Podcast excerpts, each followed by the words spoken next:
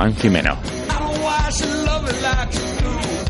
Muy buenas, bienvenidos a Ventana Deportiva en Libertad FM, el informativo producido por Soccer City Media. Son las 2 de la tarde, una hora menos en las Islas Canarias. Les habla Joan Jimeno, comenzamos.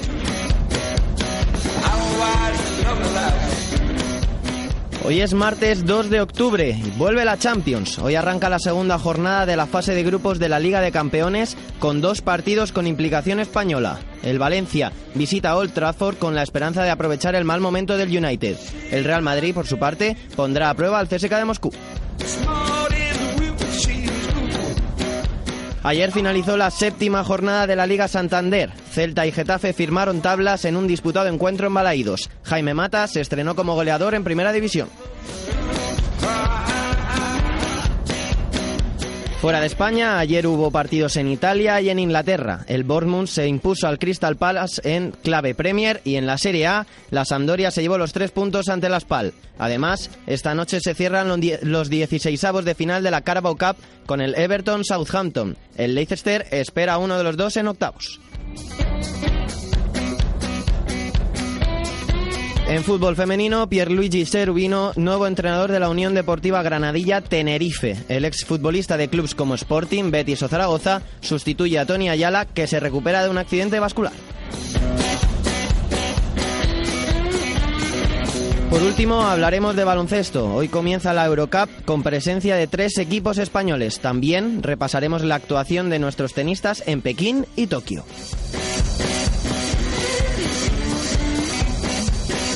Podcast, vídeos, entrevistas, reportajes, artículos de análisis, todo en soccercity.es.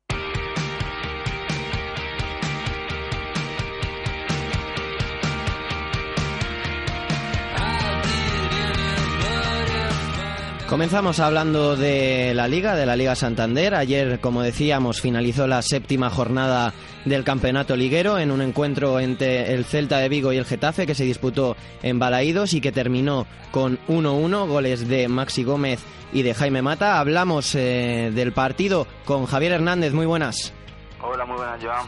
Pues sí, un partido en el que, bueno, se saldó con un empate a uno que bien podía haberse decantado por cualquiera de, los dos equipos porque, bueno, una primera parte fue mucho más dominador quizá el Celta, aunque el Getafe contó con ocasiones más claras, por ejemplo, por así decirlo, porque es verdad que en los primeros 20 minutos el Getafe contó con dos mano a mano y, bueno, una superioridad en cierto modo en campo contrario, pero es verdad que el Celta supo manejar bien los tiempos del primer tiempo y, bueno, al descanso se fue con 1-0 con ese gol de Masi en la indecisión de David Soria y, bueno, finalmente, pues cuando el partido moría, pues llegó Jaime Mata y y rascó un empate que bueno le viene al, Getafe muy bien y al Celta le deja ahí con una sensación agridulce porque tenía el partido más o menos controlado pero es verdad que la segunda parte de un Getafe, Getafe fue muy superior. El Getafe fue muy superior en la segunda parte, llegó Jaime Mata para colocar el empate en el minuto 78 con la asistencia de Ndiaye, un Jaime Mata que se estrena en primera. Sí, un Jaime Mata que se estrena ya por fin después de cinco partidos y que bueno, que seguro que le va a dar una confianza tremenda a este gol y hay que decir que Bordalés fue muy valiente. Claro, con el yendo abajo en el marcador 1-0, pues quitó a Arambarri, metió a Jaime Mate y cambió el dibujo del esquema y, del partido. Y es verdad que desde ese momento el, el Getafe fue muy superior en el sentido de mm, tener más balón, más dominio, más control del partido y sobre todo también llegar con mucha más claridad que el Celta. El Celta en la segunda parte se le vio un poco desfondado, un poco ya sobrepasado ya y es verdad que, el Getafe supo, supo sobreponerse muy bien y la segunda mitad pues avasalló al conjunto gallego. Ese cambio de Jaime Mata por Arambarri, que llegó en el minuto 66 y que cambió totalmente la actitud del, del Getafe en el, en el verde, ya que el equipo del sur de Madrid fue de menos a más.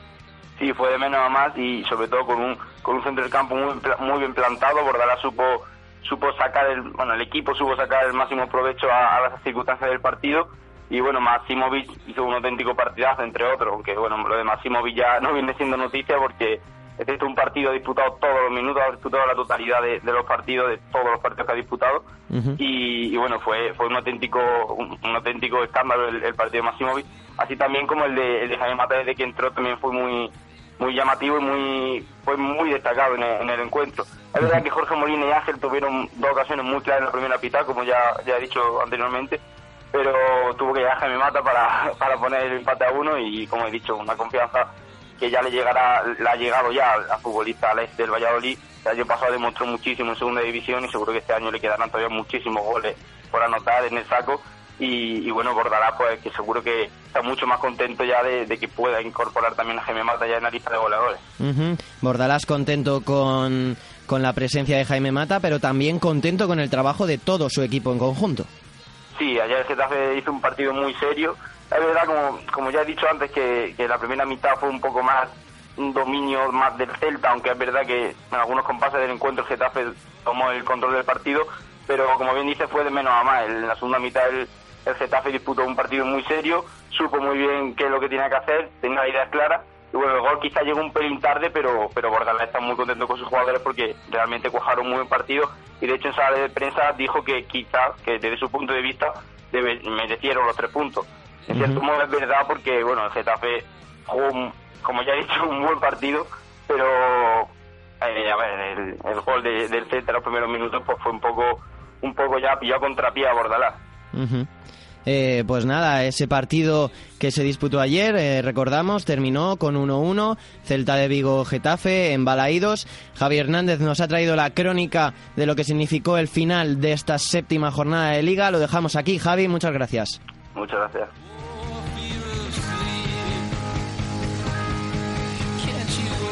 Soccer City, el fútbol en todas sus formas.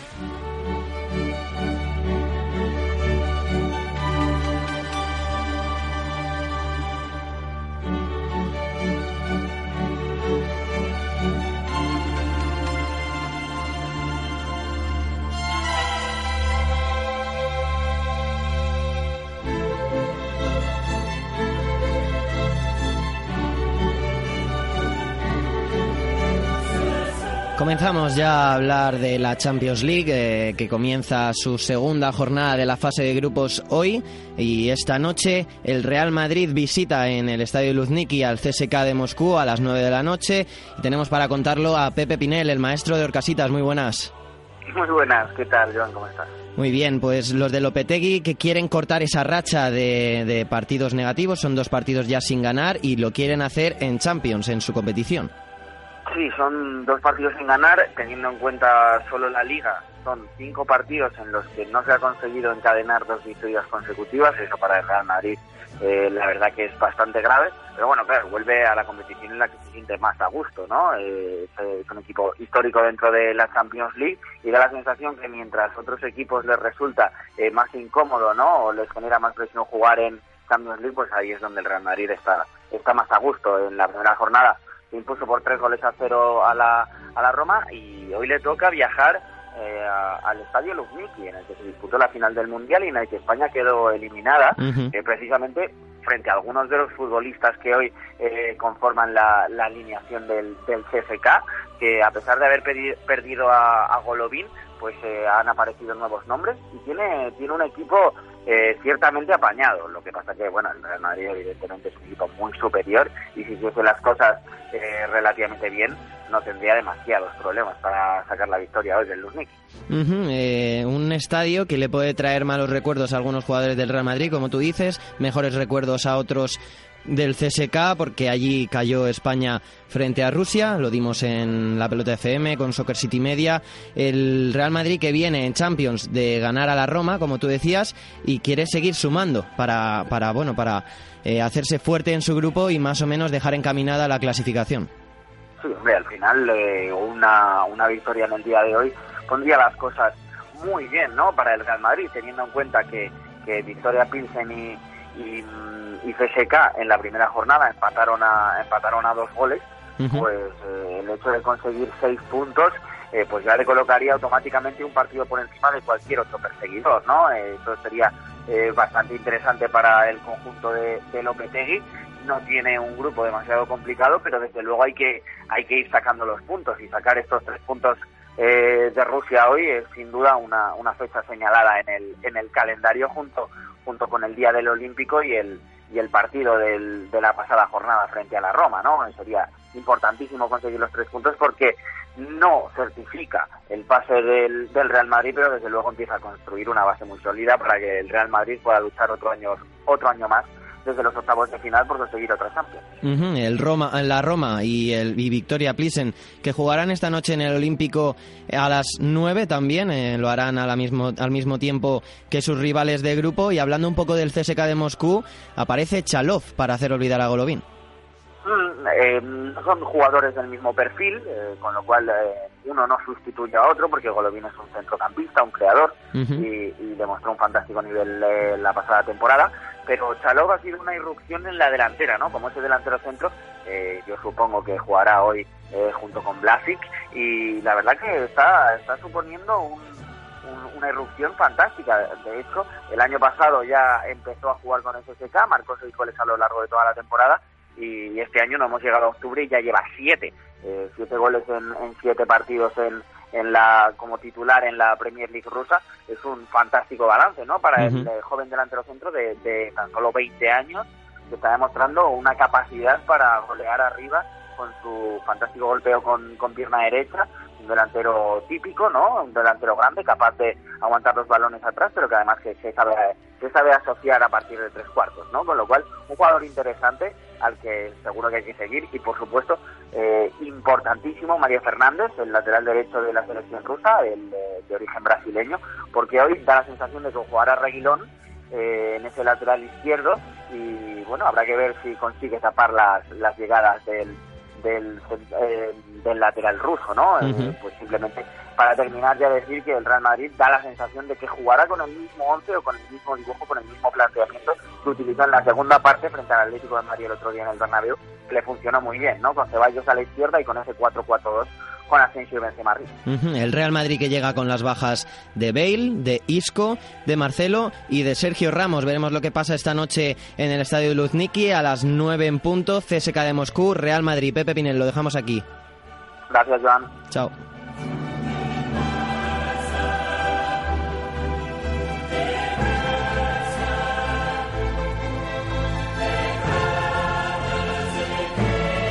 Seguimos hablando de la Champions, suena el himno de fondo y vamos a hablar del Valencia porque se enfrenta esta noche al Manchester United en Old Trafford en el Teatro de los Sueños. Adrilez, muy buenas.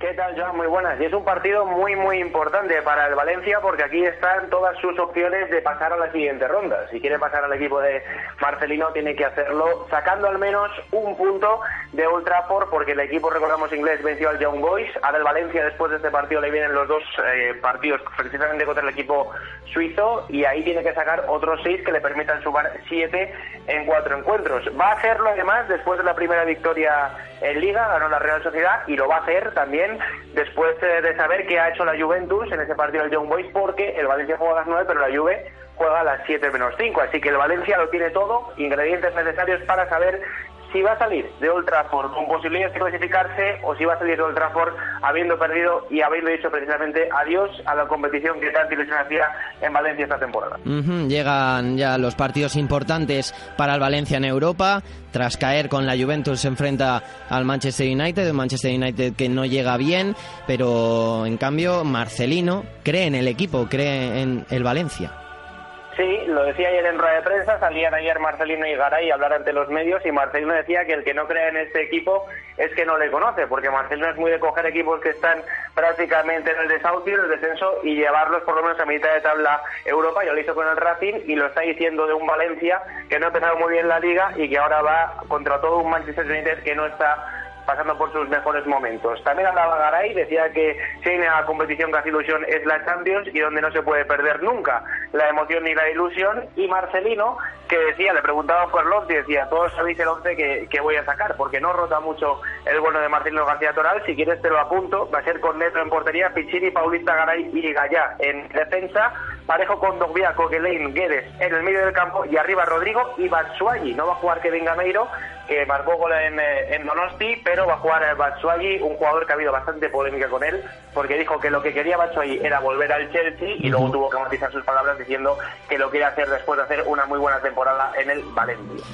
El Valencia que llega tras ganar su primer partido en Liga, el que llega con apuros es el Manchester United, que ahora mismo es décimo en la Premier League, viene de perder frente al West Ham 3-1 y de empatar eh, ante el Wolves en casa, y puede ser la puntilla hoy a Mourinho que hizo de las suyas en rueda de prensa.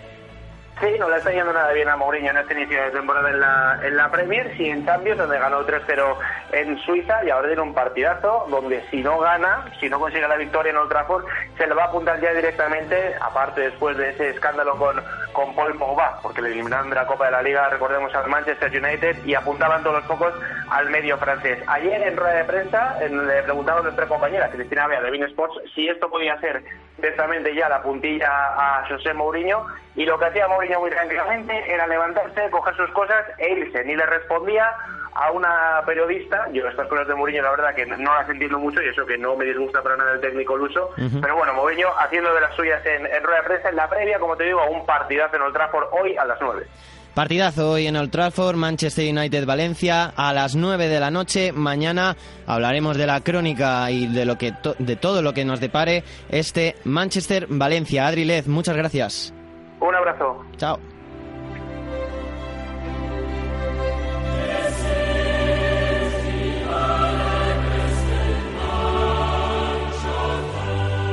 Todo esto con todo lo que tiene que ver con la participación española de hoy en la Champions League. Vamos a hablar del resto de partidos de la Liga de Campeones y lo hacemos con José Rodríguez, que ya está al otro lado del teléfono. Muy buenas. Muy buenas, Joan. El City que no puede perdonar en Alemania y el Lyon recibe a un duro Shakhtar. Sí, pues uno de los partidos que abre la jornada este de Champions es el Hoffenheim-Manchester City, el Manchester City que es líder con 19 puntos de 21 posibles en la Premier League, pero ya no puede perdonar. Al haber perdido con el Lyon en la primera jornada, el Hoffenheim que perdió esta última jornada en casa frente a un rival duro como es el RB Leipzig, y bueno, pues el Manchester City, como hemos dicho, no puede perdonar, no está convocado Benjamín Mendy, podría entrar tanto Danilo como, como Zinchenko en el lateral izquierdo y se rumorea que podría entrar también Gabriel Jesús en la punta de ataque, así que no puede perdonar el equipo de Guardiola tras haber perdido la primera jornada frente al Olympique de Lyon.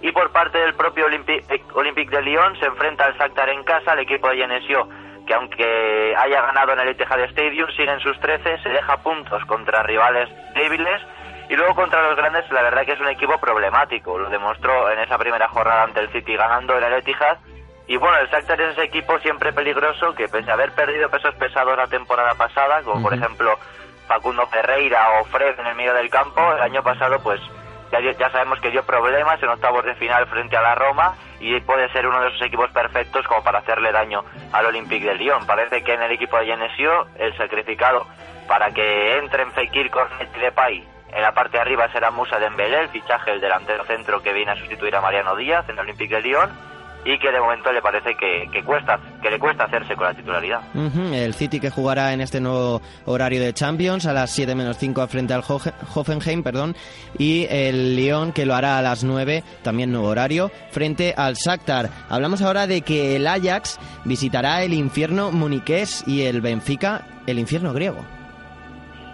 Pues sí, el Ajax que, bueno, parece que va a ser uno de los exámenes más importantes que tiene el equipo. El primero no lo pasó frente al PSV en la Eredivisie, perdió 3-0 a domicilio y hoy visita al Bayern de Múnich. Es un siempre eh, equipo muy difícil el Bayern de Múnich, sobre todo puntuar en, un, en este infierno muniqués. Y bueno, pues ya le dio al Bayern un toque de atención el Augsburgo, sacando puntos del Allianz Arena y el Hertha que ganó este pasado fin de semana al equipo de Niko Kovac. Así que no se puede fiar el Bayern de Múnich sobre todo ante un Ajax que es segundo en la Eredivisie y sobre todo está dejando muy buenas sensaciones. La duda está en el medio del campo en que eh, parece que puede entrar Renato Sánchez, que igual, al igual que dejó esa buena imagen frente al Benfica en, el en la primera jornada, o Tiago y sobre todo pues también James Rodríguez parece ser que es el que va a entrar en la parte de arriba en ese puesto que debería ocupar Frank Riveri. Por su parte, el, el Benfica que visita el infierno griego, el mal de aversión del ECA sin Manolo Jiménez en ante el en la primera jornada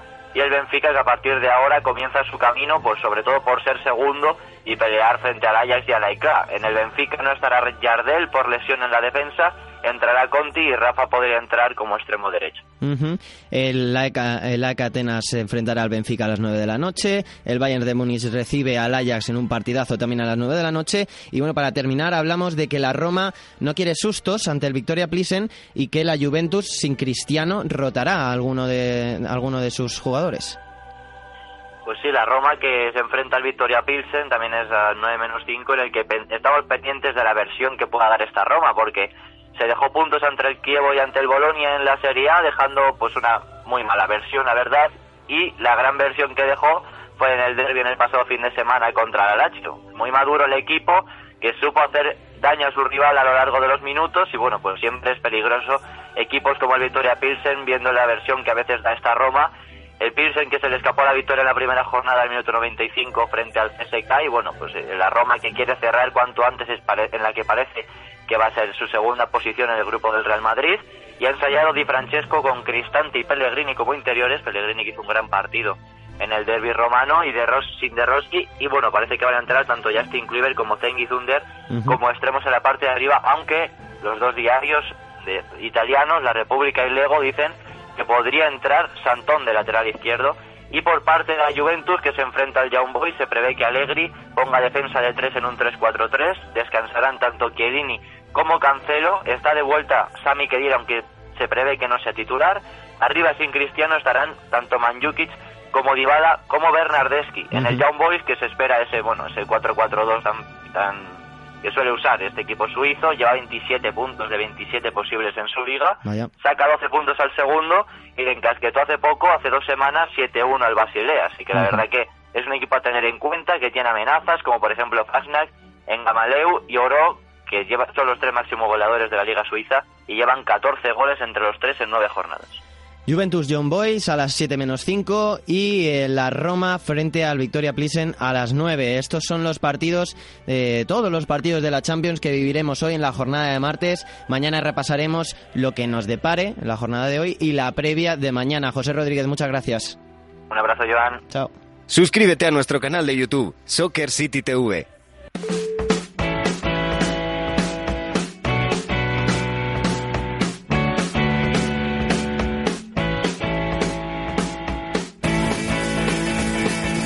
Ya dejamos de lado la Champions League, vamos a hablar de las ligas internacionales, eh, lo que hubo ayer, hubo dos partidos, en Inglaterra el Bournemouth se enfrentó al Crystal Palace, en la Serie A eh, la Sampdoria ganó a la Spal, nos lo cuenta Unai Valverde, muy buenas.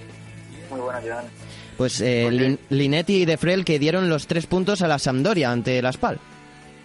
Sí, eh, comenzaron perdiendo en casa de manera un poco sorprendente entre la Spal de Petaña y compañía que se adelantó por medio de Palocci, mítico delantero de la liga italiana que no funcionó en la Premier precisamente, y, fue capaz de remontar rápidamente a Sampdoria con goles de Linetti y de Frel, que está bastante enchufado junto con Coagliarella, y le suma tres puntos más y ya se ponen octavos y están cerquita de Europa. Ambos han conseguido un colchón importante con el descenso y ya se fijan más en cotas altas. Luego en Inglaterra, el Bournemouth que se impuso al, al, al Crystal Palace. Sí, otra victoria de los Cherries de Eddie Howe, que están como un tiro, han escalado en la tabla y ya son séptimos. Y ayer vencieron por 2-1 a, un a un buen Crystal Palace y marcaron en el Bournemouth el joventísimo Brooks, que se estrenó en Premier, y también Stanislas de penalti al final en el 87, mientras que el gol de los Eagles fue del lateral Van Aanholt. Los tres goles muy bonitos y totalmente recomendables. Los veremos eh, repetidos. Por último, esta noche acaban los 16avos de final de la Carabao Cup con el Everton y el Southampton. Sí, el calendario de la Copa Inglesa que suele ser bastante extraño y se, acaba, se termina hoy con un solo partido de los 16 de final. El Everton recibe al Southampton en Wilson Park a las 9 menos cuarto y el Leicester que espera arribar en octavos. El ganador de esta eliminatoria se enfrentará a los Foxes. A los, en los octavos de final ya espera el Leicester al ganador de la eliminatoria entre el Everton y el Southampton, partido que se juega esta noche a las 9 menos cuarto en, eh, en Liverpool, si no me equivoco. Eh, Unai Valverde, muchas gracias.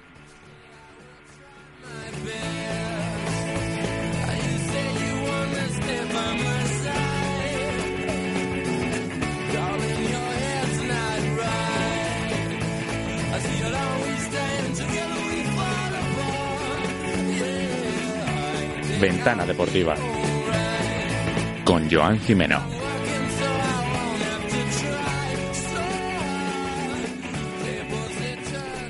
Y ya dejamos de lado el fútbol eh, y hablamos de polideportivo con Antonio Linares. Muy buenas.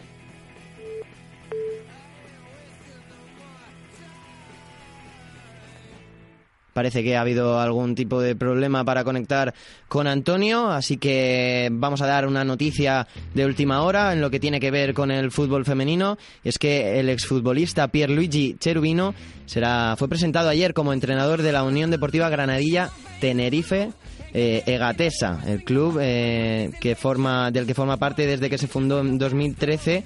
Eh, Pierre nació en Italia, aunque desarrolló su carrera en España, se crió en Tenerife, militó como jugador, ha militado en, en, clubes como el Sporting, como el Zaragoza, como el Betis o el Extremadura y además fue internacional absoluto con la selección eh, española. Estaba en el cargo Antonio González, que ya vuelve a su trabajo normal en la directiva, y Tony Ayala, que continúa recuperándose de sus problemas de salud.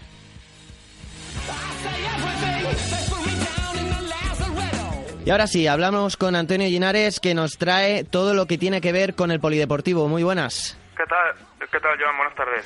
En el baloncesto, hoy comienza la Eurocup con tres equipos españoles. Comienza la segunda máxima competición continental con los tres españoles, con el Unicaja, que juega a las seis en la pista de Lietu Borritas, con Morabanca Andorra, que visita la cancha del difícil Galatasaray a las 7 de la tarde, y con Valencia Basket, que recibe a las 9 menos cuarto al Asbel Basket. Ambos, eh, los tres equipos españoles, perdón, tienen un grupo bastante bien para, para pasar de ronda. Valencia y Unicaja son además favoritos para levantar el título. Ya jugaron la final hace dos años, así que buen camino el que tienen los españoles en esta Eurocup. El Real Madrid, hay que hablar de que tiene atada la renovación de Carroll. Según han informado esta mañana los compañeros del Bernabéu, Carroll renovaría por el Real Madrid por un añito más. Sería blanco hasta 2020, el tirador madridista. Hablamos de NBA, ya tenemos ganas de que empiece, pero en la pretemporada actuación de los españoles en una nueva jornada. Cuatro partidos hoy de pretemporada, solo Mirotic pudo disputar minutos, pero los Pelicans decidieron reservarle viendo que estamos en pretemporada. Para esta noche sí que se espera que jueguen más españoles. Jugaría Billy Hernán Gómez con los Hornets ante Miami Heat. Debutaría Marga Solo en esta pretemporada contra Houston Rockets y debutaría también Ricky Rubio contra los Toronto Raptors. Y ya para las cuatro y media volvería a jugar Juan Hernán Gómez con sus Denver Nuggets de nuevo ante los Lakers de LeBron. preparándose todo el mundo en la NBA ya para este comienzo de, de, temporada y dejamos el balón naranja para coger la raqueta y tenemos resultados de tenistas españoles en torneos de Pekín y Tokio.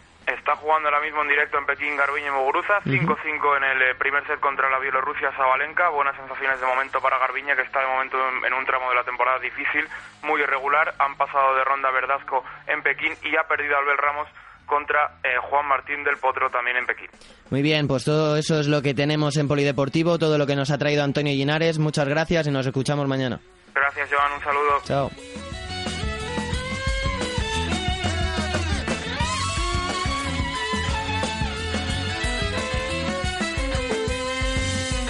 Síguenos en Twitter, arroba Soccer City Media.